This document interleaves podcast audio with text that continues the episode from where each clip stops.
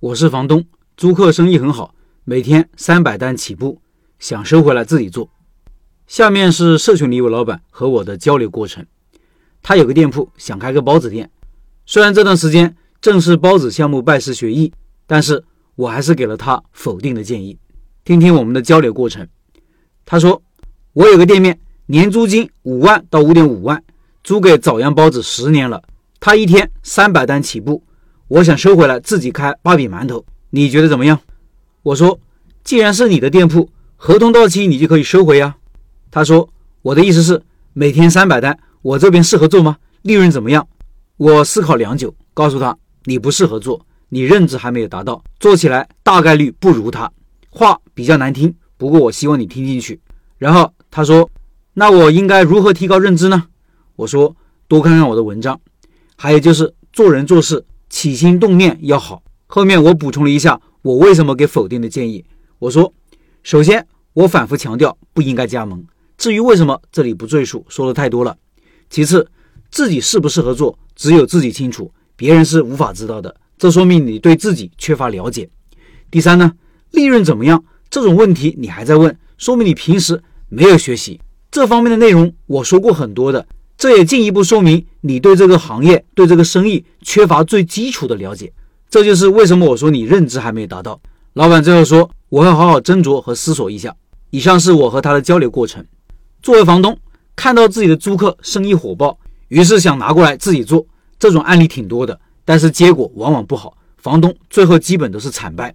原因主要有两点：第一是，一个生意做起来。不仅仅是位置的原因，还有产品，还有宣传、市场口碑，最重的是经营。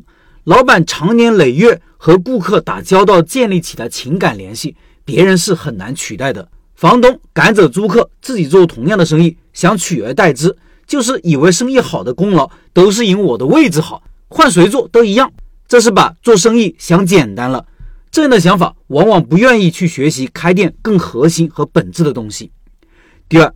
一个人做事的起心动念非常非常重要。如果心思是歪的，结果往往也是歪的。很多人可能不信，这里面有复杂的因果联系。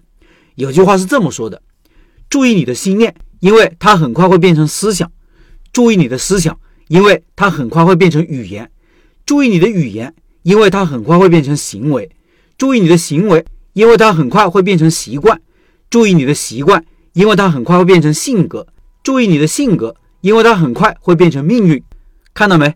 从起心动念开始，命运的齿轮已经开始启动。你的语言、行为、习惯、性格共同推动形成命运。想要改变命运，就要从起心动念开始改。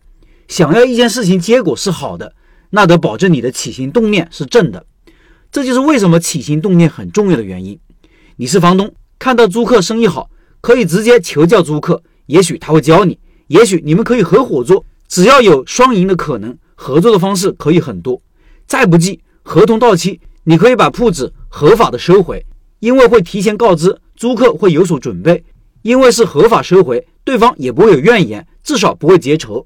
自己提前计划呢，也会有一个更加周密的开店计划，成功率会更高。你的起心动念真的会让结果不一样，让它是善良的、正面的、积极的。而不是阴险的、负面的、消极的。